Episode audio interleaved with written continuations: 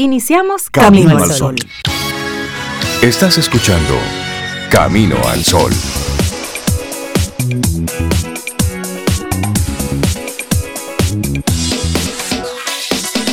Buenos días, Sobeida Ramírez. ¿Cómo estás? ¿Cómo te sientes, Sobe, hoy? Ah, yo estoy muy bien, Rey. Yo espero que tú también, al igual que Cintia y, y Laura Sofía. Hoy es viernes y eso es importante. Rey, y Cintia, les tengo una noticia a los amigos Camino al Sol oyente. ¿Y cuál es esa noticia, Sobe? Todavía no tengo el nombre del idioma que vamos a aprender, pero hay que aprender un nuevo idioma, Rey Cintia. ¿Cuál? Bueno, ¿cuál es? El de comunicarse con los extraterrestres. Ay, dame datos, dame datos, Sobe. Mira, científicos en la Universidad de San Andrews están coordinando una experiencia global para preparar a la humanidad sobre la existencia de la vida más allá de la Tierra. están realizando un protocolo. Un protocolo de conexión. Para ver cómo nos comunicamos. Yo iba a decir con esa gente, con esas personas, pero no, extraterrestres. Con los extraterrestres. La Universidad de San Andrews en Estados Unidos está creando ese protocolo. Entonces, ¿y dónde me anoto? Tiene que darnos por datos. Algo, por algo será, ¿verdad? Sí, porque si están con el tema. Esto está y la pregunta es, ¿qué tan preparada está la humanidad para comunicarse con los extraterrestres? Y para mí, más que comunicarse, para recibir esa noticia, empezando por ahí. Sí, ya, lo decíamos en este 2022 y vamos a estar escuchando cosas interesantes a propósito de esto, porque cada vez estamos más cerca de este tema. Buen día, Cintia, ¿cómo estás? Yo estoy... Muda. Estupefactada. estupefactada con esa noticia. Sí, le puse pero el enlace de esa información. pensar en las posibilidades, pensar en lo que, lo que pudiera ser. Pero como tú dices, Sobe, ¿estamos preparados para eso? Esa es la pregunta. Porque nosotros entre nosotros no logramos todavía. No logramos todavía llegar a acuerdos y entendernos con la boca, sin llegar a la fuerza. Eh, no sé. Pero. yo sí sé. Si la, si la academia ya lo está poniendo en su, en su agenda, si ya el gobierno de Estados Unidos a principios de año estaba mostrando videos y diciendo, bueno, aquí hay unas cosas que no entendemos. ¿Qué es? No sabemos. Y están haciendo cada vez más esfuerzos por llegar a la Luna, llegar hasta Marte. Bueno, pues hay un tema que es prácticamente evidente. Pero, no, y el tema ha salido de parte también de autoridades. Hace años que se está desarrollando ese este programa, por ejemplo, maravilloso que nos llega eh, doblado a través de History, que es Alienígenas Ancestrales. Los principales comentaristas de ese programa son personas científicos, políticos, personas reconocidas en sus países que pierden mucho pierden mucha credibilidad sobre todo y su imagen pública al estar compareciendo en ese programa si ellos no entendieran que es una realidad. Que la entendamos o no, pero que es una realidad. Incluso uno de los colaboradores fijos fue ministro de Defensa, de Seguridad y Defensa de Canadá o de Inglaterra, de Inglaterra. por muchos años. En una ocasión también en Japón se habló sobre el tema porque eh, la esposa del primer ministro de, una, de un momento específico. Fue abducida. Fue, ella habló de, ser abducida por extraterrestres y habló abiertamente de su experiencia. Es una persona que por su posición en esa sociedad también pierde mucho si se pone a estar inventando. no puede estar hablando de muchas caballas. Correcto. Entonces, algo tiene. Sí, sí, sí, algo tiene. Entonces, pero me parece interesante esto que dice Sobe, de estos científicos que están realizando un protocolo de comunicación con los extraterrestres. Wow, y tantos temas pendientes que tenemos nosotros en el mundo análogo, aquí. ¿eh? ¿Estamos preparados para todo esto? Esa es la gran pregunta. Arrancamos nuestro programa Con, con buena actitud, con buena intención. Y de los malos días también se aprende. Esa es la intención que tenemos para hoy. ¿Sí? Bueno, ¿qué define qué tan malo es un día? ¿Qué lo define? Entonces, bueno, de, ese día donde las cosas a usted no le salen tal cual usted quería, pues sí, también de ahí se aprende. Y, muy buena la pregunta, Rey, porque ¿qué tú defines como malo? A veces tú defines como malo simplemente que no se cumplieron tus expectativas, pero no sucedió real y efectivamente nada malo ese día. Simplemente que tus expectativas no se cumplieron. Y a veces, mira, eh, el universo sabe tanto que lo mejor que puede hacer es no darte lo que tú quieres. Aunque tú lo veas días después, semanas después, tú dices, oye, pero lo mejor que pudo pasarme fue que eso no se diera. Porque encontré algo mejor. lo que lo están salvando. Sí, sí, sí, sí. Y con suerte, y si uno tiene esa mentalidad abierta, pues se cumple esto que, que decimos en el día de hoy, que de los malos días, cuando realmente sean malos, también se aprende. Si tienes la mente abierta, vas a aprender la lección y eso siempre va a ser una ganancia. Totalmente. Bueno, y hoy estamos a 11 de noviembre, 11-11, un día en el que un grupo de amigos decidió celebrar por allá en el año 1993 el Día Mundial del Shopping. Ajá, del shopping. Sí, del shopping. Oye, esto y el antecedente de esta fecha es el Día del Soltero igualmente conocido como Día Mundial del Shopping. En el año 1993, cuatro amigos de la Universidad China de Nanjing decidieron celebrar su soltería mediante el intercambio de regalos cada 11 de noviembre. No tenían oficio. No tenían oficio. Porque dime. ¿Qué vamos a hacer hoy? Crearon un día bonito. ¿Cómo se celebra ese día? Uno busca de shopping. dos o tres amigos y sale de shopping. Y sale, de shopping y, sale de shopping. Yo te compro a ti, tú le compras a Cintia y ahí vamos. y nos sorprendemos después. regalos. Sí, pero hay otro día mundial que es, que es bastante interesante hoy. Bueno, mira, está el Día Mundial de las Librerías para que sepamos. Debido a la disminución de asistencia en las librerías, cada 11 de noviembre se está celebrando a nivel mundial el Día de la Librería. Y esto con el propósito de distinguir y de visibilizar estos espacios culturales disponibles a todos aquellos que quieran expandir sus conocimientos en diferentes áreas del saber. Y hablando específicamente de las librerías físicas, donde vas y tocas el libro y te sientes, lo, lees, lo compras, ¿no? De las librerías virtuales donde compras como una plataforma adicional.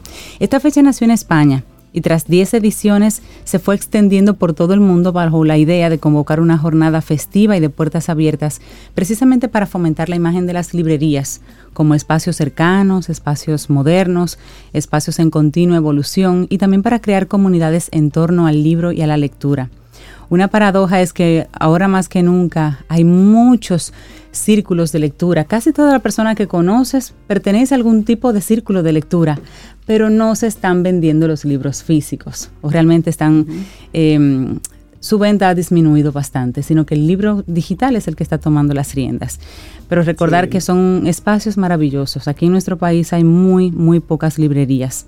Hay una librería, por ejemplo, que se llama Avante, está en la calle La Trinitaria, tiene 43 años en el mercado, pero las ventas de obras de textos son, son críticas, eh, están ahí porque realmente hay, hay empresarios y emprendedores que, se niegan a, cerrar sus puertas, pero aquí tenemos muy pocos libros, muy pocas librerías. Em, hay algo que se llama el Paseo de la Lectura, que, que, es un espacio con unos stands de forma física, son rutas populares que hacen aquí en Santo Domingo.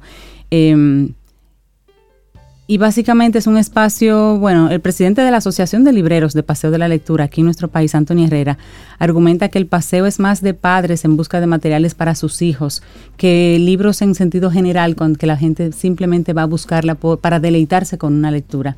Surgen y, venden estos paseos de la lectura que a veces se encuentran en algunas plazas comerciales em, cuando estamos en época precisamente de libros escolares. Después no ven realmente una venta importante. Bueno, mira, eh, por los años 60, eh, tengo acá unas informaciones, había en Santo Domingo solamente y principalmente en la zona colonial alrededor de unas 25 librerías mm. en los años 60. Y hoy posiblemente quedan como mucho seis en todo Santo Domingo. Y bueno, eso, si le menciono algunas de las librerías de esas que ya desaparecieron, a ver si, si las... Primero, quedan unas cuantas todavía, ¿eh? todavía existe, por ejemplo, Centro Cuesta el Libro, La Trinitaria, la Trinitaria de libros de autores eh, nacionales, que eso tiene muchísimos años en manos de la señora Virtudes Uribe también la Trinitaria, la Filantrópica, pero oigan las que desaparecieron, a ver si las recuerda alguno de nuestros Caminos al Sol oyentes. Librería Mateca. Claro. Esa librería. También la librería Central del Libro, la librería Blasco. Esa yo me acuerdo también.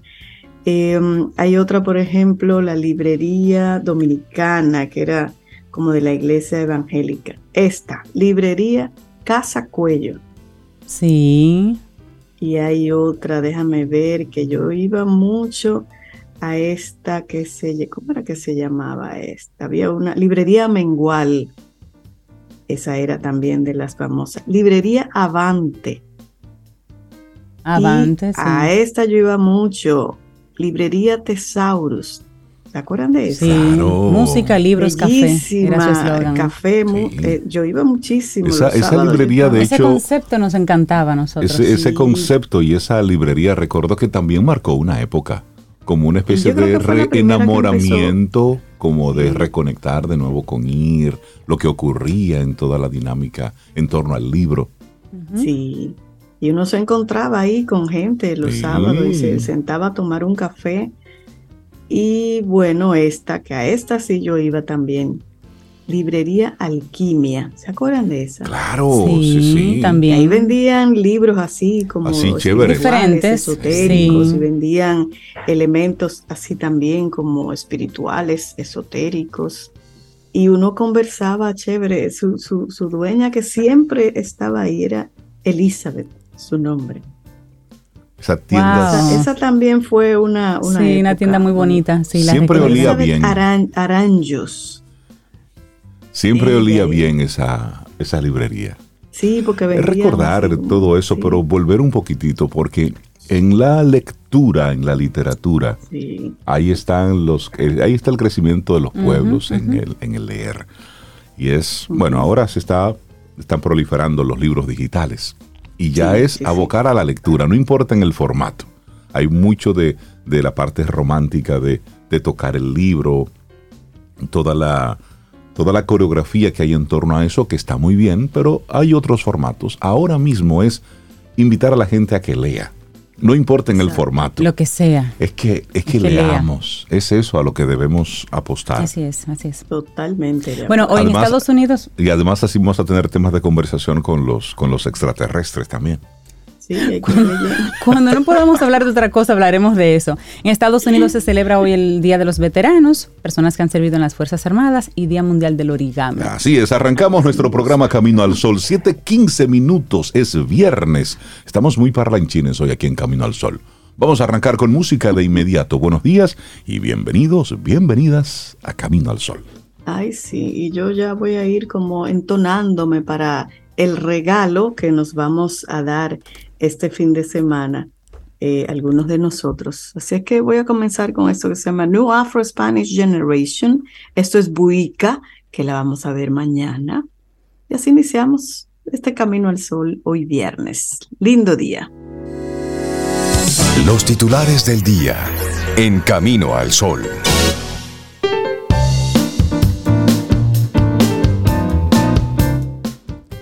El futuro siempre empieza ahora. Mark Strand. Seguimos avanzando, es camino al sol. Estamos a 11 de noviembre, algunos de los titulares. Este arranca caliente. El presidente Luis Abinader advirtió ayer que República Dominicana no solo va a continuar las deportaciones de ilegales haitianos, sino que las va a incrementar. En una franca respuesta al pedido del alto comisionado de Naciones Unidas para los Derechos Humanos, Volter Turk, quien solicitó al país detener ese proceso. Además, el jefe de Estado juzgó inaceptables e irresponsables las demandas de Turk, recordando que las políticas migratorias de cada país es una potestad de cada gobierno. Más temprano en la mañana de ayer, el alto comisionado de Naciones Unidas para los Derechos Humanos, Volker Turk, había insistido a las autoridades dominicanas para que cesen las devoluciones forzadas de haitianos al margen occidental de la isla. A esto Turk reveló que hace una semana pedí que se detuvieran las deportaciones a Haití dada la crisis humanitaria y de derechos humanos a la que se enfrenta el país. Me preocupa ver que continúan las devoluciones forzadas de haitianos a Haití desde República Dominicana. óyeme, pero... Óyeme. Entonces, Abinader fue abordado ayer sobre este pedido del alto comisionado de Naciones Unidas para los Derechos Humanos, a lo que remarcó, en tono muy enfático, que República Dominicana no solamente va a continuar las deportaciones de haitianos, sino que las va a incrementar. Esas declaraciones son inaceptables e irresponsables, subrayó el presidente. República Dominicana es el país que más ha cargado, que ha sido afectado económicamente mucho más y que ha sido más solidario con Haití que todos los otros países del mundo, declaró. Por lo tanto, anotó, a República Dominicana no se le puede pedir más. El alto cargo de Naciones Unidas ha dicho que Haití no reúne a día de hoy las condiciones de seguridad adecuadas para el retorno seguro, digno y sostenible de migrantes, dada la incesante violencia armada y las sistemáticas violaciones a los derechos humanos. Pero Turk no solo le reclamó al país detener las deportaciones de ilegales haitianos, sino que también reclamó que redoble esfuerzos para prevenir la xenofobia, la discriminación y las formas conexas de intolerancia basadas en el origen nacional, racial o étnico, o en la condición de inmigrante. Ese señor instó a tomar estas medidas un día después del gobierno haber anunciado que desde el primero de agosto hasta el 31 de octubre, Migración repatrió a 60.204 haitianos mediante operativos a escala nacional y detenciones en la frontera. El mandatario convocó a los medios de comunicación a Palacio Nacional luego de agotar una agenda en la Romana precisamente para hablar sobre el tema. Es decir, que finalmente ya la ONU, así de forma abierta, muestra lo que desde hace tiempo se sabía que la ONU tiene la intención de que República Dominicana cargue por completito con la crisis haitiana. Y todos los demás países, hay que hacer, hay que hacer, entonces miren, hay que hacer. Pero no mueven un solo dedo. Así es. Penoso, pero bueno. En otra información, ayer inició el censo eh, con retrasos en gran parte del país, el décimo Censo Nacional de Población y Vivienda arrancó ayer en todo el país con labores esencialmente de familiarización de los empadronadores con su zona de trabajo, habilitación de las tabletas electrónicas y actos protocolares. En el Distrito Nacional, el primer empadronado fue el presidente Luis Abinader, quien recibió en su residencia a la directora de la Oficina Nacional de Estadísticas, Miosotis Rivas, poco después de las 8 de la mañana. Entre tanto, en diversos sectores de la capital se desplegaron los empadronadores y supervisores, al igual que en ciudades del interior, donde los gobernadores y gobernadoras y otros funcionarios celebraron actos de motivación. Aunque estaba previsto que el décimo Censo Nacional de Población y Vivienda iniciara a las 8 de la mañana, para mediodía de ayer, del día de ayer, los sectores Los Ríos, Cristo Rey, Mauricio Báez, Villa Juana, Villas Agrícolas, Simón Bolívar y Capotillo no habían iniciado el proceso. En la mayoría de estas demarcaciones se observó personal de la Oficina Nacional de Estadísticas, entre ellos supervisores, encargados de polígono, coordinadores municipales y empadronadores debidamente identificados con chalecos, gorras, mochilas y carnets. No obstante, al ser cuestionados por periodistas sobre cómo había marchado la jornada, estos respondieron que aún no habían comenzado a censar y las razones del evidente retraso fueron distintas en cada sector. En el caso de Los Ríos, populosa localidad del Distrito Nacional, el jefe de supervisores Juan Contreras informó que no habían salido a encuestar a los ciudadanos debido a que no había sido completado el proceso de registro de las tabletas electrónicas, al tiempo que manifestó que cada tableta es intransferible y debe estar registrada con el nombre del encargado.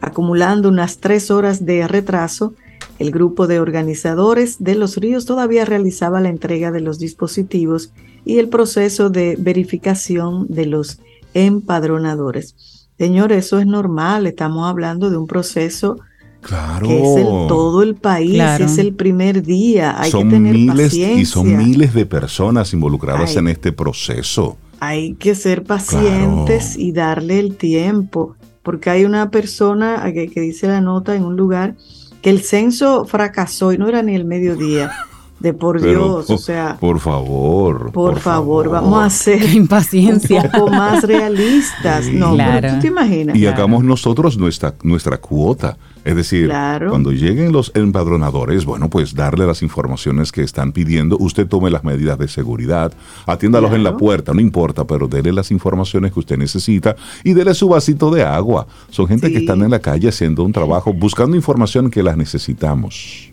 como hicieron rey otros ciudadanos, que decenas de moradores de otros barrios del centro de la ciudad aseveraron que se quedaron esperando la visita de los empadronadores. Sin embargo, se mostraron dispuestos a cooperar con el proceso. Y uno de ellos dijo, aquí no ha venido nadie, aparentemente el censo ha sido un fracaso. ¿Tú, Pero es que son 13 días, no van a visitar a todo el mundo el primer día porque... Exacto. A usted lo van a visitar cuando usted le toque, no, sabemos No se, preocupe, cuando toca, toca. Cuando toca, toca. Exacto, exacto. Así que apoyar, señores, el censo. es un café y siéntese tranquilo ahí, espere el censo. Exacto, claro. Miren, les cuento, cambiando de tema, que suplidores solo han entregado 3.880 de más de 100.000 butacas compradas por el MINER. Este fue un concurso dirigido específicamente a las MIPIMES y se dice que muchas compraron las butacas fuera del país. Los niveles de incumplimiento de entrega de las empresas suplidoras de butacas al Ministerio de Educación fueron el motivo por el cual se les ha rescindido los contratos a 12 de ellas, que resultaron adjudicadas en dos licitaciones realizadas el año pasado y a las que se le pagó un adelanto de 47 millones de pesos. Las empresas tienen adjudicadas 101.340 butacas y tras varias notificaciones a finales de septiembre durante una reunión realizada en el Ministerio conjuntamente con el director de Servicios Generales, los empresarios ofrecieron entregar entre todos 3.800 butacas. El consultor jurídico del MINER, Nelson Castillo Gando, explicó que no aceptó la oferta y les pidió que fijaran una fecha para entregar al menos más de la mitad de la butaca más de la mitad, o sea, de 101 mil, 51 mil por lo menos. Lo que no hicieron, a pesar de que a cada una de ellas se les entregó un anticipo del 20% del monto de los contratos. En total, se adjudicaron 101.340 butacas a 12 empresas y esto superan los 239 millones de pesos. 239 millones, ¿cómo salió cada butaca? Cada butaca, vamos a, a calcular ahora mismo. Dicen que algunas empresas compraron las, las butacas en China y no las han recibido aún. Entre las empresas que tienen esos contratos por 22 millones 905 mil 287 pesos han sido rescindidos por no haber entregado una sola butaca. Una de esas empresas es importadora Heimon SRL, con dos adjudicaciones que suman 9.400 butacas para el nivel secundario. Business Supplier D3 SRL, esas son empresas con unos nombres que no te permiten definir qué es lo que venden. Y ahí es que te venden el pincho, la jeringuilla, las, almohadas, el bol, todo. Y mascarillas también. Porque no producen de nada, son una gestión, hacen solamente una gestión. Entonces, bueno, así como ellos, hay varias empresas que todas tienen un nombre que no te dicen qué hacen. Bueno, pues ahí en el Diario Libre están publicadas los, eh, los nombres de las empresas que ganaron las licitaciones. Pero yo, yo me voy un poquitito más lejos para hacer un comentario súper bien breve, de verdad que sí. Si las están buscando allá por allá en China, yo entiendo que este tipo de concurso se hace para incentivar un poco lo que es la industria nacional. Si al final la están importando, no es más fácil que desde el ministerio vayan directamente a China. Gobierno dominicano, hable con el gobierno de China y le diga, mira, mira, necesitamos tantas butacas, un gobierno de una compra de gobierno a gobierno.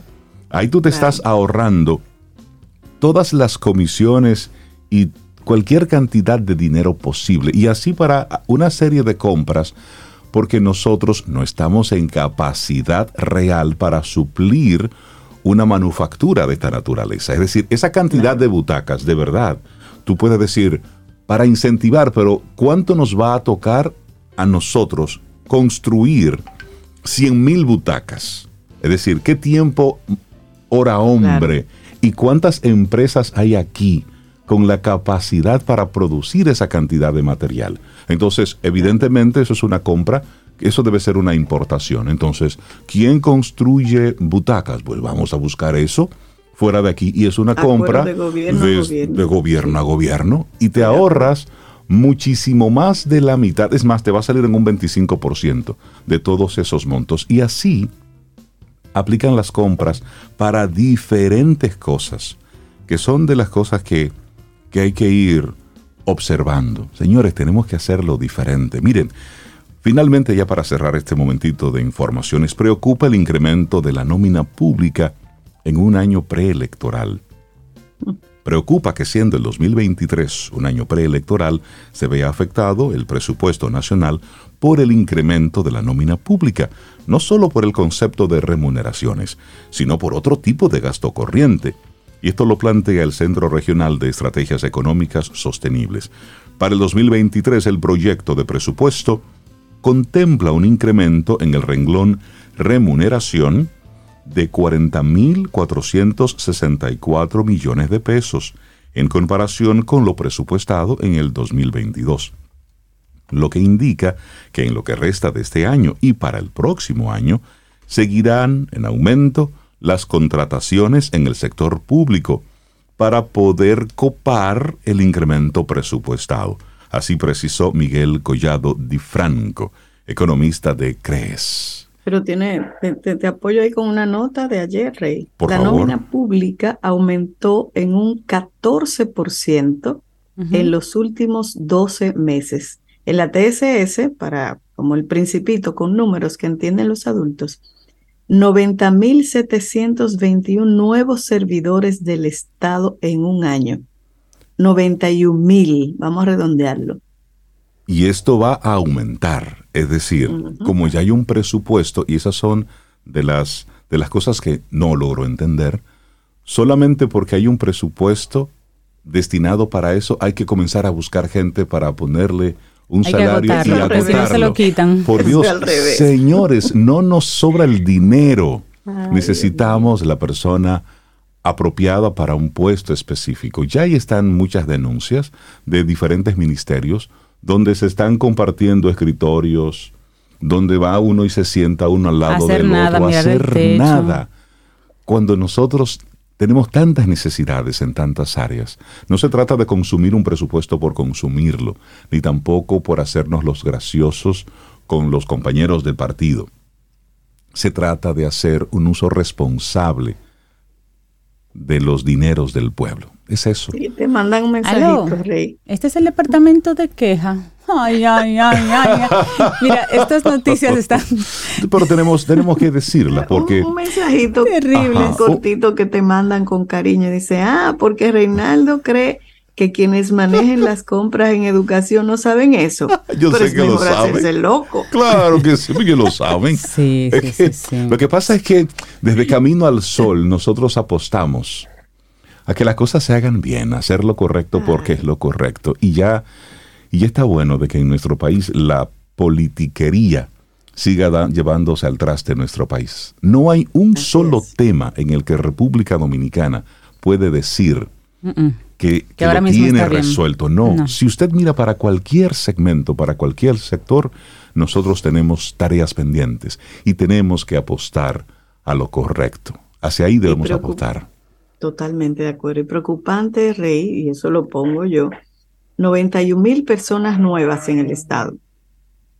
¿Cumplen con las competencias para los puestos en lo que los están poniendo? Y esa es la pregunta. Estamos hablando de que el costo promedio anual del salario de un servidor público para los contribuyentes, es decir, los que, lo que nos cuesta a nosotros, a nosotros cada servidor público nos cuesta, según la TSS, son 470.678 pesos. Laboratorio Patria Rivas presenta En Camino al Sol la reflexión del día.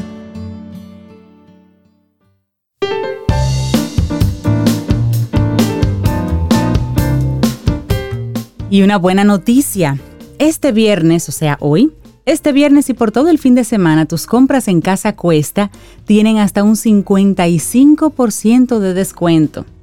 30% aplicado en caja para electrodomésticos y un 25% de descuento adicional al pagar con tu tarjeta de crédito Mastercard BHD. Así como lo oyes, 30% de descuento en caja más un 25% al pagar con tarjetas Mastercard BHD en Casa Cuesta. Promoción válida desde hoy viernes 11 al domingo 13 de noviembre. Aplica en tiendas físicas, en línea y también en cuotas BHD. Y seguimos aquí avanzando en este camino al sol. Nuestra reflexión para esta mañana, encontrar respuestas en malos momentos, es terapéutico. Bueno, sí, y desde que somos pequeños establecemos una relación inseparable con las palabras. Nos sirven para contar historias, para intercambiar opiniones, para clasificar objetos, también para encontrar respuestas o para darle forma y contenido a nuestro diálogo interior, ese que parece representado en series y películas por un diablito y un angelito. Ay, sí. Sí, seguro, y seguro que todos recordamos una escena típica en la que un personaje tiene que decidir entre hace aquello que le apetece o aquello que piensa que es lo correcto. Entonces, el angelito y el demonio empiezan a intercambiar argumentos. Sabes que no está bien. La vida está para hacer locuras. ¿Qué diría determinado ser querido si te viera? ¿Qué diría tu mamá, Rey, si tú haces? ¿Qué diría Cintia? Bueno, y así nos pasamos con ese diablito y angelito peleando. Peleando. En nuestra mente, aparte de trabajar con el lenguaje de esta manera, también lo hacemos, sobre Rey, para ordenar historias esto es así porque la realidad muchas veces nos llega en forma de pistas, como si fuéramos detectives, y nosotros somos quienes tenemos que completar el rompecabezas. Y para ilustrar bien esta historia y esta idea, eh, el autor de esta reflexión que compartimos hoy tiene una historia para ayudarnos con este tema. La historia de Ana. Son las siete. Ah, bueno, cuéntanosla tú. Cuéntala tú, cuéntala tú. La, comienzo yo y luego seguimos entre todos. Son las siete y suena el despertador como todas las mañanas. Lo detiene, se da la vuelta y espera a que suene la alarma programada en cinco minutos. Es la alarma de ir con prisas, pero ¿qué es mejor? ¿Desayunar tranquilamente o cinco minutos más de descanso? Piensa en todo lo que tiene que hacer ese día y se tapa la cabeza con la almohada. Mentalmente busca la siguiente, busca el siguiente rayo o ratito de paz y no lo encuentra a la hora de la comida. Han pasado los cinco minutos y se levanta como un resorte. Enciende el piloto automático y empieza a encadenar una tarea rutinaria una tras otra. Despierta ya en el metro cuando una terrible explosión hace que vuele por los aires. Son apenas tres segundos y volverá a dormir. Tres días, esta vez, la despertará el ruido de una máquina que pita al ritmo constante, reflejando que su corazón aún sigue latiendo. Después de ese instante, Ana ya no volverá a ser la misma, dormirá a duras penas, y su atención siempre estará activa. Ha aprendido que cualquier momento y trascendente puede volverse trascendente en menos de lo que dura un parpadeo. Es como si la vida, a la que amamos, también guardara sus desastrosos trucos de magia. Qué, qué dramático esto. Ana no entiende su historia porque ¿Por qué en el metro que coge todas las mañanas? ¿Por qué ese día no se levantó antes? ¿Por qué ella no murió como algunos de sus compañeros de vagón? Son preguntas que le asaltan y para las que necesita respuesta. Son lagunas en su historia que hacen que un mundo seguro se haya vuelto de pronto un lugar lleno de potenciales amenazas disfrazadas, ocultas detrás, detrás de los gestos más inocentes. El mundo ha dejado de ser un lugar controlable y predecible. Entonces, ¿qué sentido tiene todo si puede desaparecer en un solo instante? Y el tema es que Ana no solamente necesita curar sus heridas físicas, sino volver a pisar con seguridad. Una seguridad que no vendrá si no le da respuesta a todas las preguntas que le asaltan, si no es capaz de completar la historia de esa mañana. Necesita hacerlo para saber que los culpables no tendrán la oportunidad de volver a hacerlo y que otros tampoco. Y es curioso, pero muchas veces las supersticiones en ese sentido tienen un valor incalculable. Calculable. Imaginemos que Ana recuerda que ese día se levantó con el pie izquierdo de la cama. Ella no es supersticiosa, pero en su mente se establece una relación, una asociación que es mentira, Sobe, y que carece de lógica alguna, pero que para ella es fantástica. Así es. Y Ana entiende que si se levanta con el pie derecho, no le va a volver a pasar. Y de esta manera ha convertido un hecho incontrolable en controlable y eso la calma. Ha encontrado una causa sobre la que puede actuar y mientras no suponga una disrupción en su vida, esto es sencillamente fantástico. Así es, así es. Qué interesante y es realmente cómo encontrar respuestas te puede dar una, un para qué, te puede dar una terapia, digamos, y es el título precisamente de este escrito, Encontrar respuestas en malos momentos, es terapéutico. Es un escrito bien cortito de la psicóloga Raquel Aldana, que la dejamos de tarea aquí hoy en Camino al Sol. Laboratorio Patria Rivas presentó En Camino al Sol, la reflexión del día para iniciar tu día camino al sol.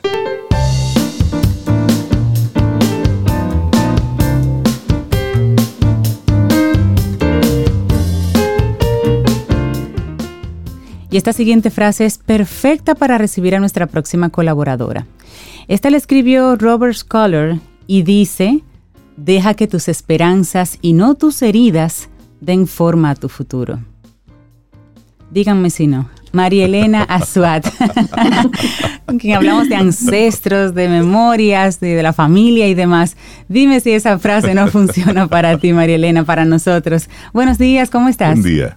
Muy bien, gracias, buenos días. Esa frase funciona así, pero, pero, cuando, pero yo siempre y cuando yo contacte, ¿verdad? Estas memorias familiares para ir entrando en el tema que sin saber me han dejado heridas, pero que sin saber me han dejado esperanzas.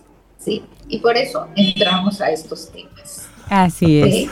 Buenísimo. Bueno, la, la, última vez que estuviste con nosotros, hablamos sobre las memorias familiares. Y bueno, apenas dimos unas pinceladas de este tema que es tan amplio y hoy vamos a continuar.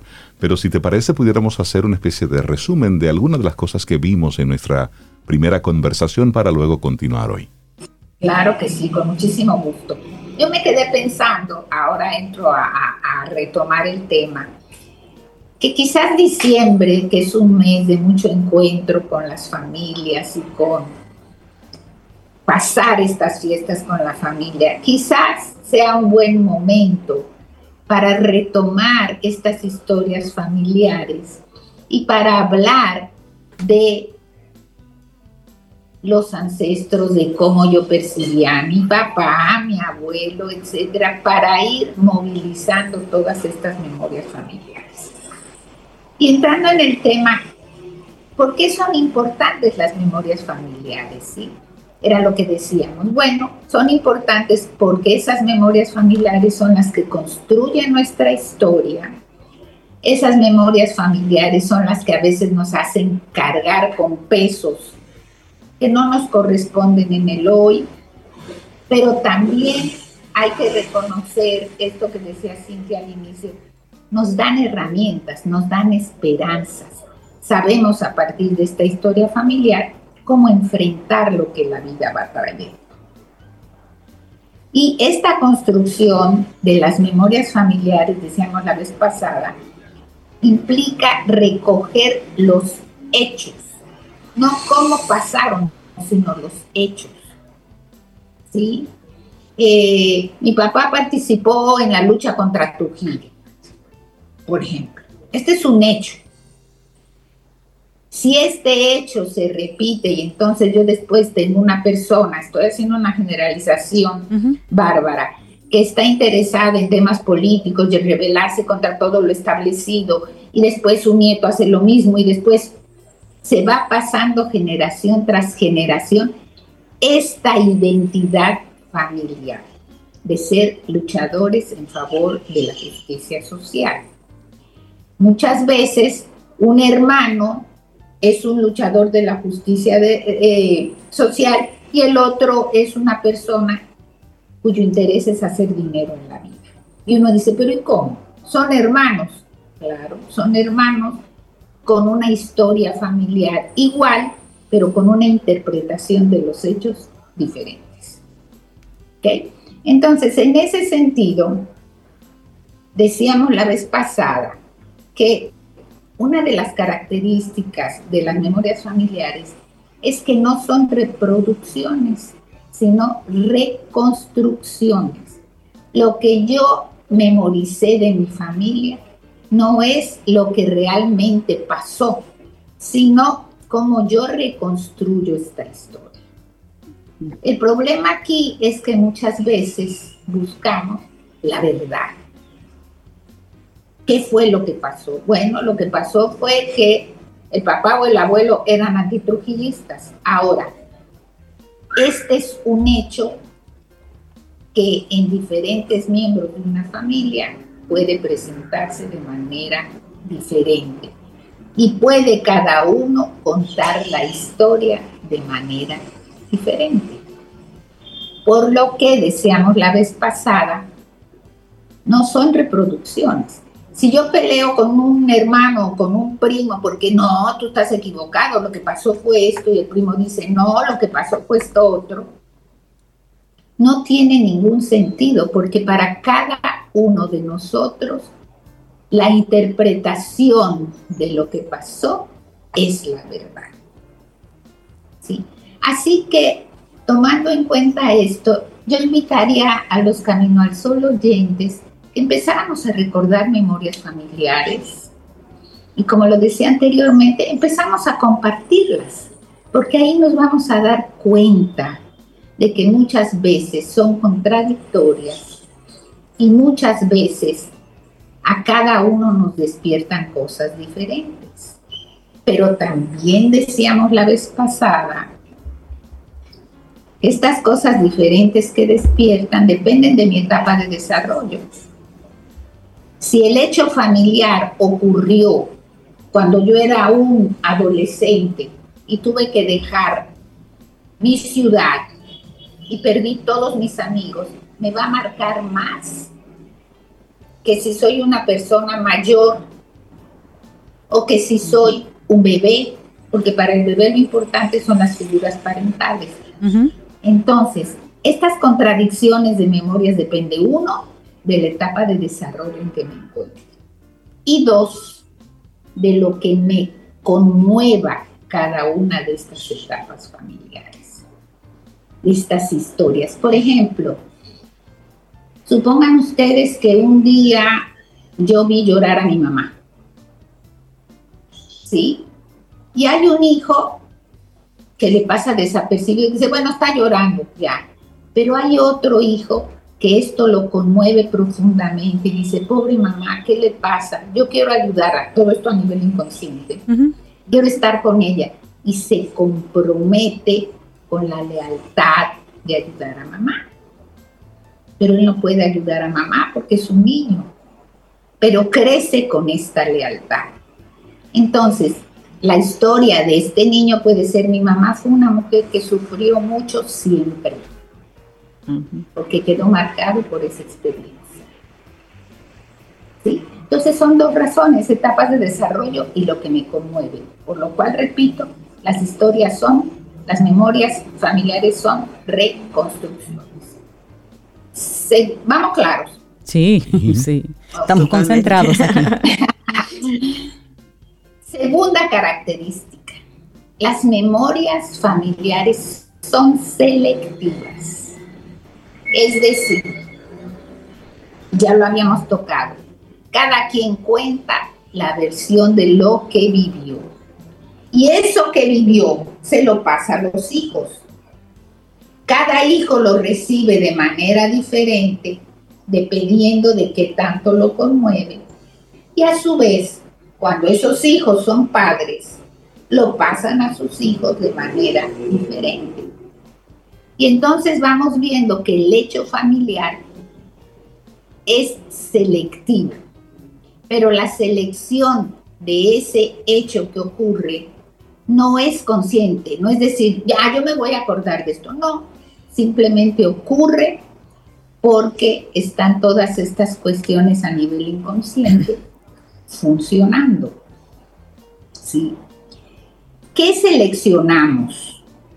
Seleccionamos lo que fue importante para la familia, seleccionamos un cambio importante para la familia, lo que significó esto y los actos rechazables y los actos ejemplares.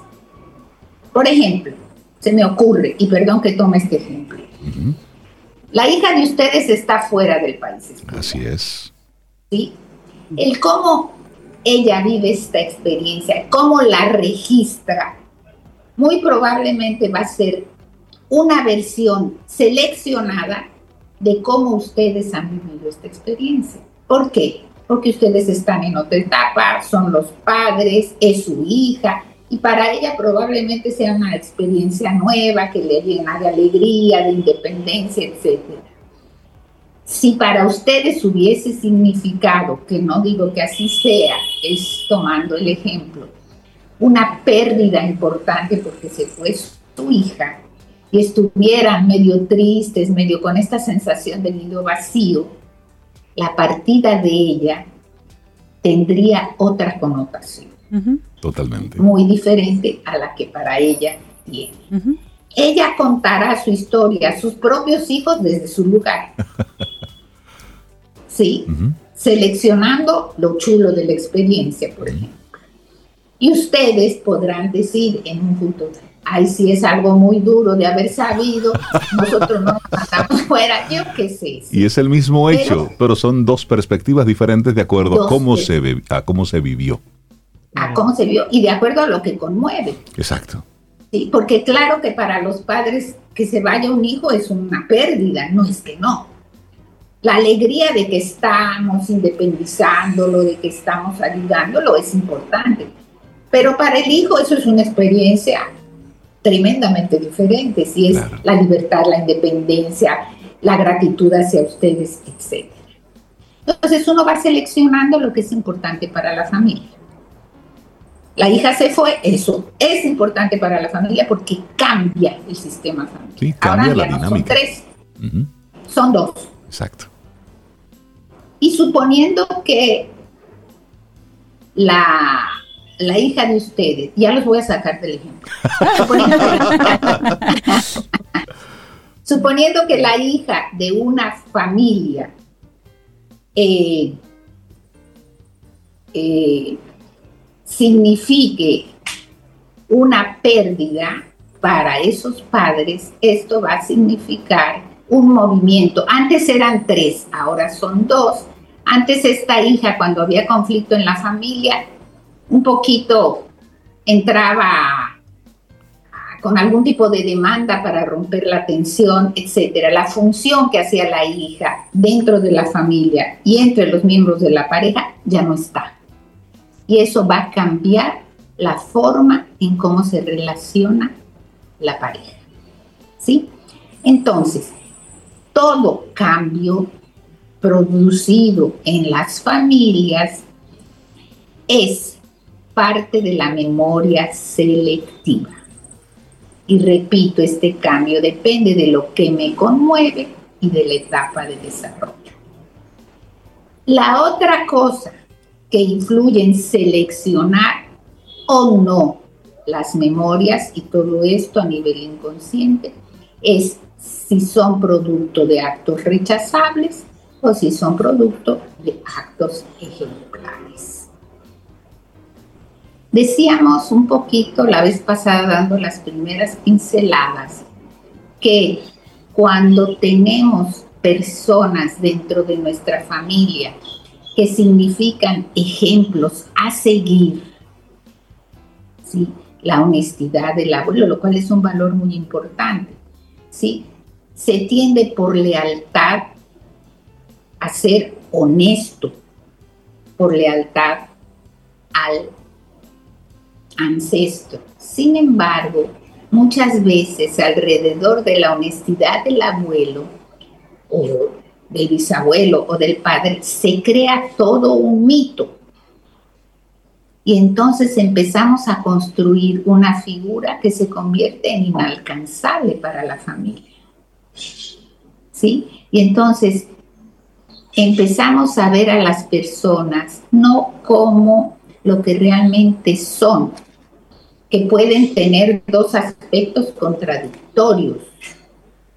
¿Sí? Es honesto, pero por decir algo, si juega dominó, hace cantidad de trampas.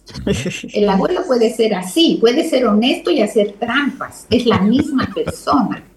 Sin embargo, en el mito no nos cabe la idea de que pueda ser tramposo, porque es honesto. Entonces ahí se construye el mito y seleccionamos esa memoria, todo esto a nivel inconsciente, para andar con ella encima. Por eso cuando una persona a veces, a veces hace un acto fuera de la lealtad a este mito, se siente tan terriblemente culpable. El acto no fue nada de suma gravedad, pero realmente reacciona porque no es leal al mito, no al hecho. Y decíamos también que si son actos rechazables, para ir cerrando, se convierten en secretos. Así que no solo las memorias familiares son reconstrucciones, sino que son selectivas. Y todo esto ocurre a nivel inconsciente, selectivas por lo que es importante para la familia, por lo que es ejemplar o por lo que es rechazable. Es interesante cómo vas haciéndonos un recuento de cómo se van creando esos temas prohibidos en las familias o esos personajes de la familia que van desapareciendo y que van quedando en el olvido y en la memoria. No se habla de Bruno. sí, eso lo ejemplifica muy bien en esos muñequitos. Óyeme, qué, qué interesante. Y esto es para, para ponernos a nosotros en estado de alerta los temas que estamos manejando ahora, como nos estamos contando las historias, estamos nosotros creando alguno de esos personajes en la familia con lo que estamos haciendo en nuestro día a día. Así es, así es. Y entonces se convierten en inalcanzables. Claro. Inalcanzables. Así que las memorias familiares están ahí y sigo invitándolos. Recordemos, recordemos este fin de semana que ustedes siempre dicen que la gente se queda dando vuelta estas memorias familiares para irlas descubriendo. Buenísimo. Una buena tarea. María Elena Suárez, muchísimas gracias por compartirnos este tema. La gente que se quiera poner en contacto contigo. Sí, al WhatsApp 809-868-0886. Buenísimo, que tengas un excelente día. Muchísimas gracias. Igualmente. Un abrazo. Gracias, buenísimo, María Elena. Bye. Tomémonos un café. Disfrutemos nuestra mañana con Rey, Cintia, Soveida, en camino al sol.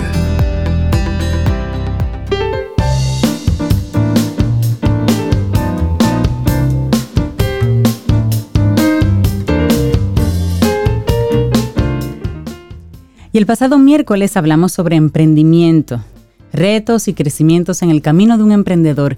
Y esto fue nuestro segmento Quien Pregunta Aprende con Escuela Sura. Ahí tuvimos una interesante conversación con Patricia Nanita, cofundadora de Stamina, y también con Rafael de Peña, gerente de empresa Sura. Puedes escuchar toda la conversación en nuestra web, que ya está disponible caminoalsol.do, también en tu plataforma de podcast favorita. Y recuerda siempre que quien pregunta aprende con Escuela Sura. Seguimos avanzando en este camino al sol. Muchísimas gracias por estar conectados con nosotros a través de diferentes vías y es bueno recordártelo. Siempre conectamos a través de estación 97.7 FM y también caminoalsol.do, nuestra página web. Cintia Sobe, amigos y amigas Camino al Sol oyentes. Vamos ahora a tener una conversación donde estaremos haciendo una mezcla de cosecha con arte. y precisamente esa, es una mezcla, es una mezcla interesante y le damos los buenos días y la bienvenida a Juan Núñez, quien estará presentando este 17 de noviembre la, la exposición Chart, donde va a estar exponiendo sus aportes a la industria de la música y otros sectores. Pero vamos a tener esta conversación para que sea él que nos cuente de qué va todo. José, buenos días y bienvenido a Camino al Sol. Buenos días, Juan. Núñez. Bienvenido. Hola, Juan. Gracias, buenos días, equipo de Camino al Sol. Así es como ustedes lo han dicho. Del 17 de noviembre al día primero de diciembre tendremos cosechar. Se trata de una exposición, eh, de la exposición expográfica cosechar, que recoge toda la producción gráfica de un servidor. ¿De qué estamos hablando? Iniciamos en 1987 en la editora Milvio y Asociado a diseñar carátulas para LP, sobre todo eh, eh, carátulas de LP en ese entonces. ¡Wow! ¡Wow, qué chévere! casetes y CD, en ese mismo orden, porque así ocurrieron las cosas. Primero LP, luego cassette y luego CD. Entonces, hemos diseñado hasta, hasta entonces unas 60 producciones que van a estar disponibles en la exposición. Esto será en la Facultad de Arte de la Universidad Autónoma de Santo Domingo, en la sala de exposiciones. Juan, ¿y cuál fue esa primera carátula de, LP que tú hiciste? ¿Cuál fue ese primer artista, esa primera producción que tú trabajaste? Bueno, eh, una de las primeras fue Joe Colón. Era una orquesta de merengue. Ese es el hijo de Rafael Colón, la espiga de ébano. Wow. Esa fue una de las primeras en el 87, 88. ¿Y cómo tú te inicias en ese, en ese mundo del diseño? Porque eso era algo muy específico, muy especializado. Así es, pues yo me inicié, así como le dije, en Mirvio y Asociado, una editora. Entonces inicié prácticamente con poco conocimiento, apenas tenía algunos cursos técnicos, con 22 años. Usted sabe, un jovencito, un joven de esa, en ese entonces, y ahí nos iniciamos y y comenzamos a trabajar y ya al año, en el 88 más o menos, ya yo era el encargado del departamento de arte allá. La industria gráfica, eh, oye, nunca lo miramos desde ese aporte de, la, carátula, que es la cara de presentación de una producción musical a la persona. ¿Cómo, Juan, tú definías y decidías qué colores, qué imagen, ¿Cómo ibas a hacer ese diseño? ¿Qué foto? ¿El cliente te decía lo que quería más o menos, te daba una idea o lo dejaba abierto hacia tu imaginación? Cuéntanos ese proceso. Mira, por lo general el cliente tiene las herramientas, o sea, la fotografía por un lado. Te manda fotos. Eh, las informaciones y la pasa al, diseñador. Entonces, a uno interpreta lo que el cliente quiere y, y va aplicando diferentes técnicas y Naturalmente uno chequea las tendencias que hay en el momento y, por ahí se va para, para que las cosas eh, queden lo más actualizadas, lo, más a tono posible, ¿no?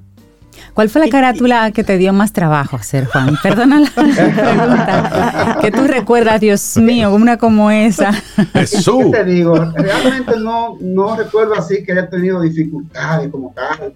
Eh, mi trabajo yo lo vivo y, y me gusta, de manera que no veo, no veo que haya sido nada difícil para mí. Así es. Juan, ¿y, qué te lleva a, recolectar toda esa producción tuya y ponerla y exhibirla para que los demás lo, disfrutemos? ¿Y de cuántas piezas estamos hablando más o menos? Mira, eh, te diría que hay que pensar en estas generaciones, por lo menos dos generaciones, en esos 35 años que ya han pasado hay una, dos generaciones que conocen muy poco o no conocen nada de, de, los artistas dominicanos. Y precisamente a, eso, a esos jóvenes va dirigida, en público general, pero a esos jóvenes para que conozcan lo que, lo que estuvo pasando y lo que ha pasado. Entonces, esa pieza, eh, los LP son 60 unidades. Hay algo más, pero no he podido conseguirlo porque sabe que es, difícil conservar ese material, sí. es sumamente difícil. Eh, entonces he conservado una parte, he conseguido otra y algunas, muy pocas, a través del internet he logrado eh, redactarla, la he bajado y he logrado eh, redactarla para poder exhibirla. Estamos hablando de 60 LP, pero las producciones de cassette y de CD alcanzan alrededor de unas 600. ¡Wow! wow. Producciones diferentes. ¿De qué estamos hablando? Los LP abarcan lo que es la, época dorada del merengue, la década de los 80. Pero ya a finales de, los, de los 80, 89, 90, ya comienzan los, los bachateros de esta nueva camada como son Anthony Santos, Fran Reyes, eh, ya Luis Vargas un poquito más atrás, eh, Joe Vera, Raulín. De todos ellos yo hice esas primeras producciones. Sí. ¿Y cómo era? Juan, hablemos de, de, ese proceso, porque ahora todo es chévere, tú te sientas en una computadora, llega la creatividad, ya hay hasta plantillas, pero antes eso no era así. Entonces, en esta exposición vas a, comentar un poquitito con, con, imágenes cómo eran esos procesos. Así es, mira, cuando nos iniciamos, pudiéramos decir que todo era manual. Completamente manual. Esas tipografías, por ejemplo, de, ese logotipo de El Zafiro, por ejemplo, eh, de Arami Camilo, de Tony Cebal, eso había que dibujarlo prácticamente a mano, porque no podíamos buscar un font, no, había una tipografía eh, para tú tomarla de algún lado, simplemente dibujar, y había, había pocas, pocas fuentes, pocos recursos para, para tú hacerlo. Entonces no teníamos, eh, no teníamos Google, no teníamos internet, pero aún peor, no teníamos computadora. Ay, ay, ay. Entonces realmente era era mucho más complicado, no, ahora ya todo es, muy, muy, fácil. De hecho, muchos diseñadores ahora lo que están es moviendo cositas para aquí, para allí. Cuando hacíamos eso, si tú colocabas esto aquí, porque se usaba mucho, mucho el face stop, o sea, pegar algo, cuando tú hacías eso, tenías que estar muy seguro de lo que estabas haciendo, porque no había vuelta atrás. Oye, qué, qué interesante hacer ese recorrido por el mundo offset es decir, ese, ese mundo del diseño antes de, lo que está ocurriendo ahora. Vamos entonces a recordar que esto será a partir del 17 de noviembre y hasta el primero de diciembre. Sí, una aclaración. El 17 de noviembre es la apertura, que es solo para los invitados, los artistas, la prensa. Pero ya a partir del 18... Estará abierta al público. Entonces abierta al público. Excelente. En horario de 10 de la mañana a 9 de la noche, de lunes a sábado. Los domingos está cerrado. Buenísimo. Es una actividad sin fines de lucro. Exacto. Estaba a disposición de Facultad de Arte de la Universidad Autónoma de Santo Domingo. Excelente. Pero me gustaría mostrarle, ¿eh? no, no, no. vamos, vamos a tener que, vamos a tener que, ir a la exposición para que sea una visita guiada. Porque eso, son, esas son las riquezas. Juan Núñez, muchísimas gracias por acompañarnos en el día de hoy, invitarnos. Muy, importante, muy importante. Está dedicada a Milvio Pérez, fotógrafo de la Guerra de Abril de 1965, que es quien me da la, puerta, me abre la puerta de su editora para yo comenzar. De no ser así, pues yo no estuviera con ustedes aquí. Qué bien, qué bien. Honor a quien honor merece y recordar la gratitud ahí en la memoria. Muchísimas gracias, Juan. Gracias a ustedes por darme el espacio. Éxitos en cosechar. Los por allá. Sí, sí. Por allá estaremos. Bien. Hacemos una pausa y retornamos en breve en este Camino al Sol. Tomémonos un café. Disfrutemos nuestra mañana con Rey, Cintia, Soveida, en Camino al Sol.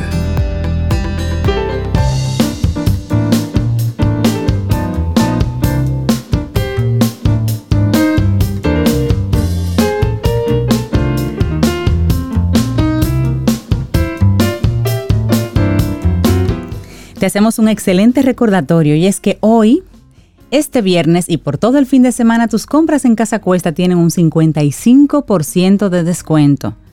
30% aplicado en caja para electrodomésticos y un 25% de descuento adicional al pagar con tu tarjeta de crédito Mastercard VHD. Así como lo oye, señores, 55% de descuento, 30% de descuento en caja, más un 25% al pagar con tarjetas Mastercard VHD en Casa Cuesta. Promoción válida del viernes 11, hoy, hasta el domingo 13 de noviembre. Aplica en tiendas físicas, en línea y también con cuotas BHD. Seguimos avanzando, esto es Camino al Sol. En este viernes estamos a 11 de noviembre y darle los buenos días, la bienvenida a Milka Hernández, la mujer que siente pasión por RD. Hola Milka, ¿cómo estás? Hola, buenos días. Muy bien, gracias a Dios. Ella siempre está bien, una señora que acumula millas en el peaje. Y hoy tú vienes a hablarnos de Monseñor Noel. Turismo en cada rincón. Hablemos. Así es, así es. Fíjense que este fin de semana pues se hace el lanzamiento pues de lo que es Turismo Cada Rincón en la provincia de Monseñor Noel. Recordando que esta es una iniciativa pues que tiene el Ministerio de Turismo que lo que busca es pues promover el turismo interno y sobre todo pues esos lugares icónicos del país que pocas veces son visitados, visitados por la gente. El dominicano normalmente había vivido por mucho tiempo pues como de espaldas a todas esas riquezas que tenemos en el país. Y qué bueno pues que como señor Noel se inicia pues esta nueva temporada de turismo en cada rincón post huracán, porque ustedes saben que después de la que se hizo en Hermana Mirabal pues teníamos este pendiente.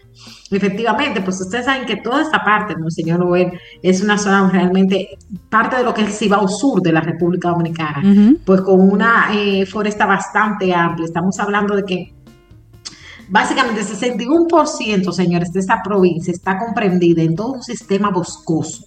Estamos hablando de una de las provincias donde tenemos una gran cantidad de fuentes acuíferas y además de eh, parques nacionales, áreas naturales. Ahí tenemos el Aniana Vargas, que es un lugar exquisito, el Parque Nacional Aniana Vargas, para usted escaparse con su familia, hacer camping, irse a pasar pues jornadas completas o simplemente un escapado muy rato y hacer pues un picnic. Eso está aquí cerquita, eso está justamente entrando por la zona de Maimón, el limítrofe entre lo que es Monseñor Noel y lo que es la provincia de Sánchez Ramírez. Así que ya saben, el Parque Aniana Vargas tiene además en su entorno cuevas con pictografías de la época prehispánica. O sea que es un lugar para usted aventurarse. A mí realmente me gusta pues ir en plan fin de semana, con la tiendita de campaña y bueno, y aprovechar de todo ese exquisitez. Pero también en la zona de Maimón tenemos hoteles. Y allí pues hay un hotel que está también en buenas condiciones, hay hotelitos pequeños y tú puedes quedarte en el hotel para dormir más cómodamente y dedicar el fin de semana a explorar lo que es el Parque Nacional Aniana Vargas. De igual manera, pues tenemos allí, pues cerca de Monseñor Novuelo, que es parte de la reserva de Barro Verde, y está toda la parte de Casavito. Ustedes saben que ya llega un punto que es la limítrofe con la provincia de La Vega y pues eh, se comparte en esa zona entre Ébano Verde, Casavito con lo que es Monseñor Noel. Allí para quienes les guste la aventura, pues tenemos la opción de hacer parapente, señores. Ese parapente con caída en los arrozales de Monseñor Noel, pues una opción muy especial para quienes quieran pues volar en el aire. A ver si a Cintia le permite nuevamente pues lanzarse en parapente, ¿verdad? Ella lo verá en diciendo documentales. Pero, ella, no está, autorizada ya ese tipo de cosas. Y él dice que estoy muy vieja para eso. No, no, no. Digo que ya está bien. Que ya lo hiciste. Que los huesos no se pegan. Fue una experiencia muy linda hacer parapente. Una sola vez, sí. Ya está bien ahí, está bien. A mí me encanta, realmente. me gustó. Para mí, hacer parapente es algo que me rompe con, con, el esquema del día a día, me ayuda pues a reactivar mi adrenalina. Y ese tiro ahí desde Casabito hasta lo que es el Valle de Bonao, realmente es espectacular. Pero Milka, hasta este momento tú estás diciendo dónde, dónde tirarse, dónde bañarse, dónde ir, dónde... Pero hay una parte importante que todavía no me has tocado donde comer. Porque ustedes saben, señores, que Camino al Sol, si algo sabemos hacer es comer sabroso. Y efectivamente en Hayaco tenemos lo que es el proyecto ecoturístico El Anzuelo. En ocasiones les he comentado este proyecto que ha ido avanzando, ha ido creciendo. Empezó, empezó siendo pues un proyecto familiar y hoy día pues es un modelo de agricultura familiar donde se integra pues toda la comunidad porque hay una gran cantidad de colaboradores que de manera directa e indirecta pues son parte de lo que es el proyecto ecoturístico del Anzuelo en donde usted puede pescar lo que va a comer y además de eso puede gustar de uno de los mejores moros que hay en este país. Señores, yo he sabido salir desde Puerto Plata a comer un moro de guandule al Anzuelo. El pescado está buenísimo, pero para mí ese moro de guandul, eso como el final.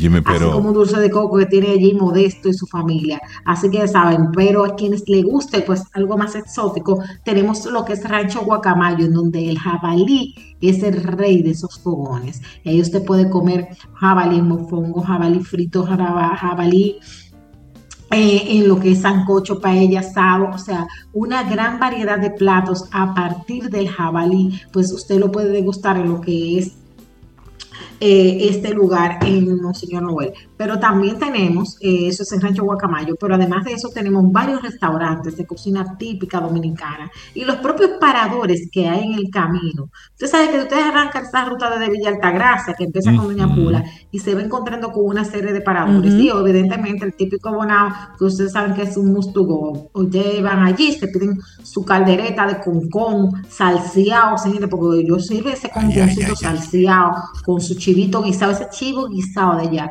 Óyeme, eso realmente es exquisito. Mira, el martes, Milka. el martes, Milka, yo comí en Bonao. Sí. yo almorcé. que se llama Plaza Merengue? Ah, ahí, mismo fue. Ahí estuvimos. ahí comimos en Plaza Merengue. Puntos de la geografía nacional. Ahí, y no sé cómo mejor chivo guisado. El chivo guisado de Plaza Merengue es realmente extraordinario. Nosotros hicimos, nosotros hicimos una pausa ahí en, en Plaza Merengue. Sí. Una pequeña pausa. Una pequeña pausa para un arrocito blanco con unos guandulitos guisados. Andábamos un poquito rápido. Ahí pedimos que, ¿cuál es el plato del día de aquí? ah, tráigame eso.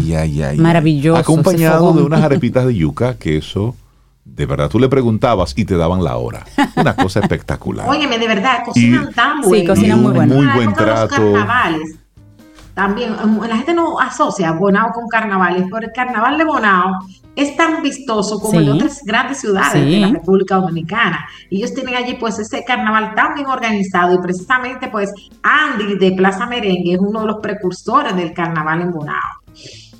Pero además de eso tenemos senderos. Ahí se puede hacer el llamado sendero de las buenas gentes. Ese es un sendero que mezcla lo que es Bonao con San José de Ocoa, entre la montaña. Y se le llama el sendero de las buenas gentes porque en toda esa zona por ahí pues habitó una gran cantidad de indígenas taínos en la, en la época prehispánica. Pero de igual manera tenemos el sendero de Yuboa, tenemos el de Charco Bonito y los senderos de Salto de Jima. Ustedes saben que hoy por hoy los Saltos de Jima son también este must to go en lo que es la provincia de Monseñor Noel. Milka, tú puedes llegar a la provincia y preguntarle a un lugareño dónde se toma el sendero o eso se tiene que coordinar con más tiempo. Tú llegas, por ejemplo, a Salto de Jima, está en la Asociación de Guías de Salto de Jima. Y a partir de ahí tú te puedes ir ilustrando. Además, en las redes sociales te van dando muchísimas opciones de guía. Pero en el caso de los saltos de Jimá, están los guías que están buenísimos. Y de ahí también está pues el tema de lo que son los saltos. El salto de rodeo, el de candongo, eh, charco bonito, el de jengo. Son charcos que se pueden pues visitar. Y evidentemente pues ahí tenemos también la opción de la parte cultural. Siempre yo hablo de la importancia que tiene la, la vida cultural en Bonao. Ahí tenemos lo que es la plaza eh, Cándido Vidó, donde está el museo también de Cándido Vidó, y tenemos también lo que es la voz del Yuna, que pues a nosotros que nos encanta la radio, pues es un lugar exquisito para visitar. Por ahí estuvimos. Hasta una idea me da pues de preparar, a ver si un día de esto hacemos un encuentro, pues en Camino al Sol allí, porque tienen escenarios, tienen espacios para uno compartir. Muy estuvimos el martes visitándoles, eso está muy bonito. Sí. Muy bonito. Yo visité ese espacio también y súper interesante. Muy, muy bueno. Y una sugerencia a la, a la, a la pregunta de, de Cintia por experiencia, como tengo un grupo que hacemos un poco de sendero, por experiencia siempre es bueno reservar antes o avisarle a los guías porque a veces hay mucha gente y tú llegas y tal vez ya no, no tienen. Por eso, buena práctica como contactarlo y reservar, sobre todo si uno va en grupo. Si van ustedes dos es más fácil, pero cuando es en grupo es bueno como avisarle y coordinar eso. Exactamente. Sí, buena idea. Siempre es bueno como uno organizar su viaje pues con antelación. Y mira, tú sabes que otro lugar que a mí me encanta y también hay que avisar antes de ir, la Casa Escultura de Cristian Tiburcio.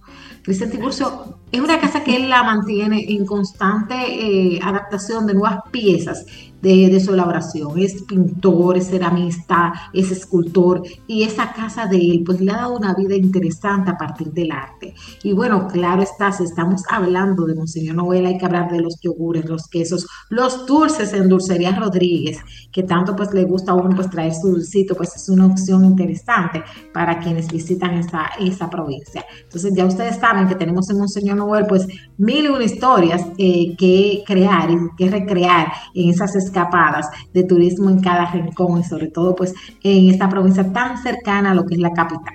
Milka Hernández, muchísimas gracias. El pasado martes, como ya decía Cintia, estuvimos por allá, pero fuimos específicamente a La Voz del Yuna. Y fue una experiencia muy, muy especial. Pero con todo lo que tú me has dicho, sí, es como que no hemos no fuimos a Hay que volver. Hay que volver. Tenemos que volver. Muy cerquita de la boda de Yuna tiene el Museo de Santos de Palo también. Ese museo a mí me encanta, es un museo que eh, viene con esa herencia de la época prehispánica. Tú sabes que al llegar los españoles, pues ellos no trajeron todos los santos que querían traer, ellos eran todavía muchos españoles son muy creyentes a los santos y se empezó a tallar en madera figuras de santos y ahí lo podemos encontrar también muy cerquita a la voz del Uno puede dejar su coche ahí, su carro eh, parqueado y llegar a pie y visitar. Dejar y incluso, señores, la fachada del Consejo de Desarrollo Ecoturístico de Bonao, que está al cruzar la calle ahí mismo, al lado de la voz del Yuna, pues también hermoso en esta época que ya se viste de los colores de la Navidad y todas esas luces. Sí. Ese se puede visitar esa provincia de día, de noche y sobre todo pues aprovechar y quedarse allí y, interactuar con la gente y disfrutar de su gastronomía y de la vida que tiene pues esta provincia tan querida. Muchísimas gracias Milka por ese paseo. por ese paseo que nos diste hoy por Monseñor Noel. Un gran abrazo, que tengas un día precioso y muy buen fin de semana. Muchas gracias, feliz resto del día. Este es tu gran día. Camino al sol.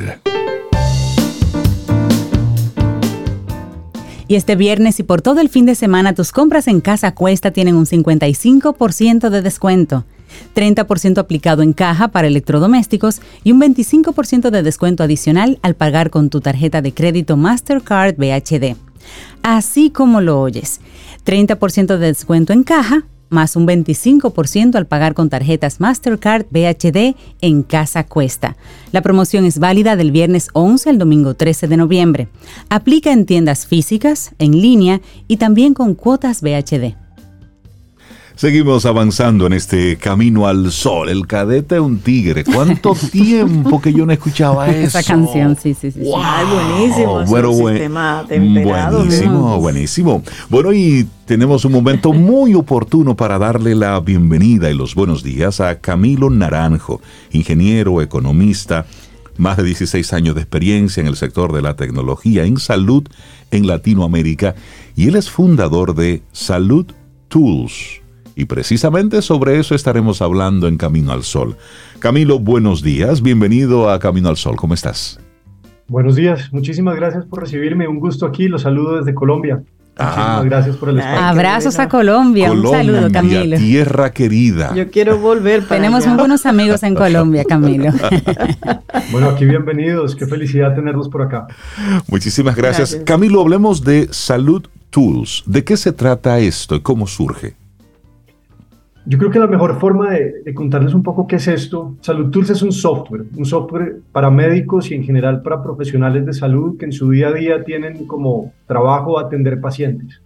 Y lo que hacemos, lo voy a poner desde la perspectiva nuestra, que es la de paciente. Yo creo que ustedes recuerdan la última vez que fueron al médico, muy probablemente llegaron allá luego de varios días esperando esa cita y cuando llegaron vieron que el médico al frente de ustedes pasó la mayoría del tiempo de esa consulta escribiendo en un computador, escribiendo en un teclado, ¿verdad? Cierto, sin mirarte a la cara, solamente escribiendo ahí, llenando documentos. Sí. Es un problema enorme. Para nosotros como pacientes, pues es, un inconveniente, es inconveniente, pero para, para el sistema de salud es un problema enorme porque la productividad del equipo médico se ha disminuido enormemente desde que nuestro sistema de salud latinoamericano le cargó tanta responsabilidad en la parte administrativa.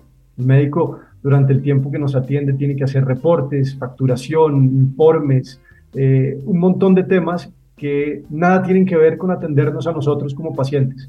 La misión nuestra es poderle devolver las manos al médico para que las dedique a su paciente. Y nuestro software lo que hace es precisamente automatizar gran parte de ese proceso administrativo que ocurre dentro de una atención médica para que el médico no se tenga que preocupar por eso. ¿Cómo funciona Salud Tools, Camilo? ¿Es una aplicación, es una página web, es un servicio tipo póliza? ¿Cómo funciona?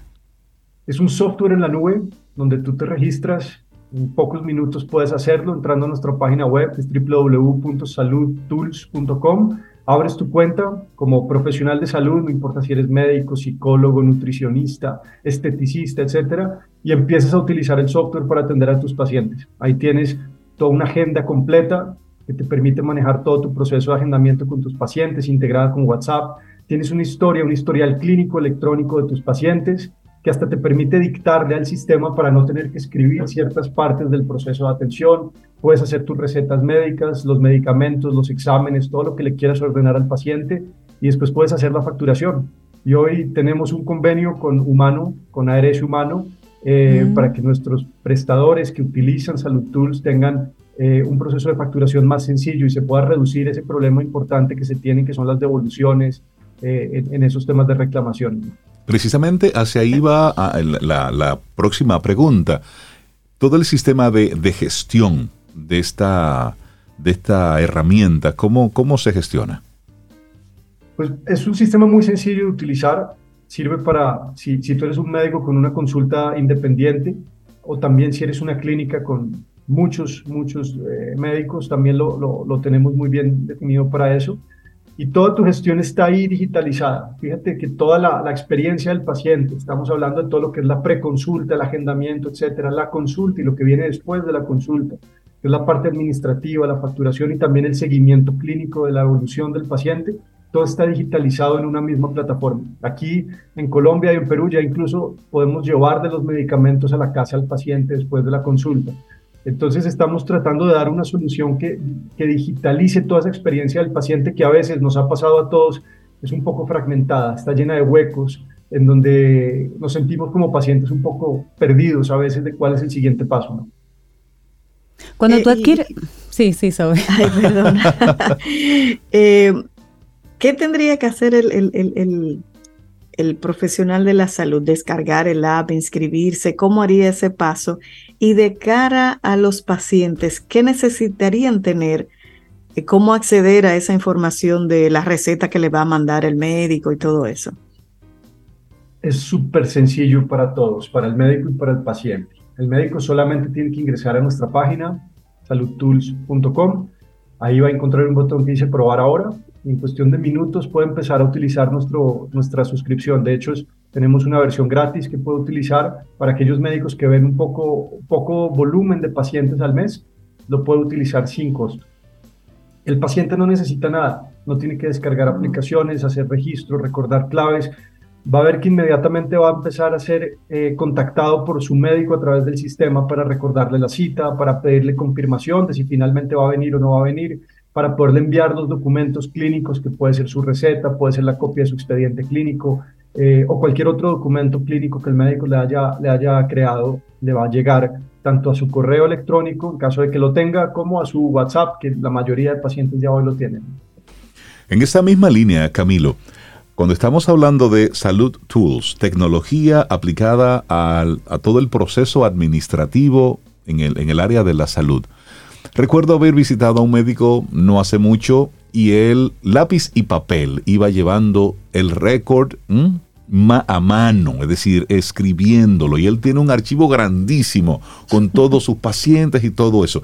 El proceso de, de transición de parte de un médico que tenga todo un trabajo manual, todo un proceso análogo total. ¿Cómo es ese proceso? Hay un, acompañamiento a ese profesional de la salud de cómo ir haciendo esa transición y sobre todo el proceso de evangelización de ese médico que dice que no, que él tiene que escribirlo todo ahí. Claro, nos pasa, nos pasa todos los días. Solamente para darles una estadística, se estima que en Latinoamérica solamente el 30% de las atenciones médicas se documentan utilizando una historia clínica digital. El 30%. Eso, es un número pues, que nos pone a nosotros en una oportunidad enorme, porque el 70% se hace en ese papel que mencionas, o en un Word, o en una hoja de Excel también, que hemos visto mucho.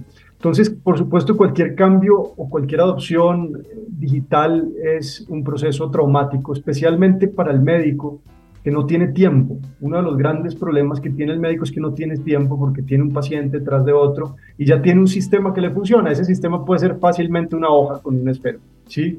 Entonces, lo que nosotros venimos aquí a hacer es decirle, va a costar un poco al principio, tal vez va, vas a tener una curva de aprendizaje al principio que, que, que, con muchísimo gusto te vamos a acompañar, vamos a tomar esas historias, esos expedientes en papel y los vamos a digitalizar, los vamos a subir a la nube y los vamos a dejar disponibles para que los tengas ahí mismo. Y ese cajón lleno de folios y de carpetas que tienes ahí, que de pronto un día no sabemos si se caiga algo o se pierda algo y pierdas la información de tus pacientes, pues va a estar completamente seguro en la nube y lo vas a poder ver desde tu casa, desde tu oficina, desde tus viajes, desde tu iPad, celular, etcétera, para que cuando lo puedas, cuando lo necesites, esté ahí a, a disposición. es difícil al principio, no puedo decir que no, sobre todo que la adopción tecnológica en nuestro sector no va tan rápido como en otros, pero estamos hechos como compañía para acompañar al médico en eso. Llevamos, eh, en el caso de la compañía, más de seis años trabajando con médicos y en el caso mío, 16 años. Entonces, pues tenemos mucha, mucho camino ahí recorrido. Si en este momento hay algún profesional de la salud que quisiera adoptar este sistema, ¿lo puede hacer de forma individual, independiente, o debe ser parte de una red, de una clínica o de un proceso? Y por supuesto, ¿cómo, ¿cómo ponerse en contacto con ustedes? Bienvenidos, nos encantan los que hacen parte de redes, los independientes, tenemos de ambos eh, tipos de médico. Lo único que tiene que hacer es entrar a nuestra página web www.saludtools.com. Tools se escribe como eh, herramientas en inglés, T-W-L-S, saludtools.com y allí va a encontrar un botón muy grande que dice probar ahora y eso es todo lo que tiene que hacer. Ya tenemos nuestro equipo que estará conectándose con él, ayudándolo en todo lo que necesite o ayudándola en todo lo que necesite y felices de, poder, de poderles apoyar. Como les digo, hay una suscripción gratuita, de manera que no tienen que preocuparse por pagos. Eh, hasta que sepan que les gustó, que les funciona y, que podemos resolverles el problema que tienen en este momento. Excelente. Camilo Naranjo de Salud Tools. Muchísimas gracias por compartirnos todas estas informaciones. Recordar la web saludtools.com. Ahí están los diferentes detalles. Camilo, siempre bienvenido aquí a Camino al Sol y, y saludos a Colombia. Ese es nuestro segundo lugar. ¿Cuánto gozamos en Colombia? Un abrazo, Camilo. Muchísimas gracias. Gracias, Camilo. Un abrazo, Camilo. Éxitos. Gracias. Gracias. Feliz día, hasta luego. Bueno, así llegamos al final de nuestro programa Camino al Sol por este día. El próximo lunes, si el universo sigue conspirando, si usted quiere, si nosotros estamos aquí, tendremos un nuevo Camino al Sol. Y esperamos que hayas disfrutado del contenido del día de hoy. Recuerda nuestras vías para mantenernos en contacto. Hola arroba caminoalsol.do. Visita nuestra web y amplía más de nuestro contenido. Caminoalsol.do. Hasta, una, próxima, edición. Y pásala bien.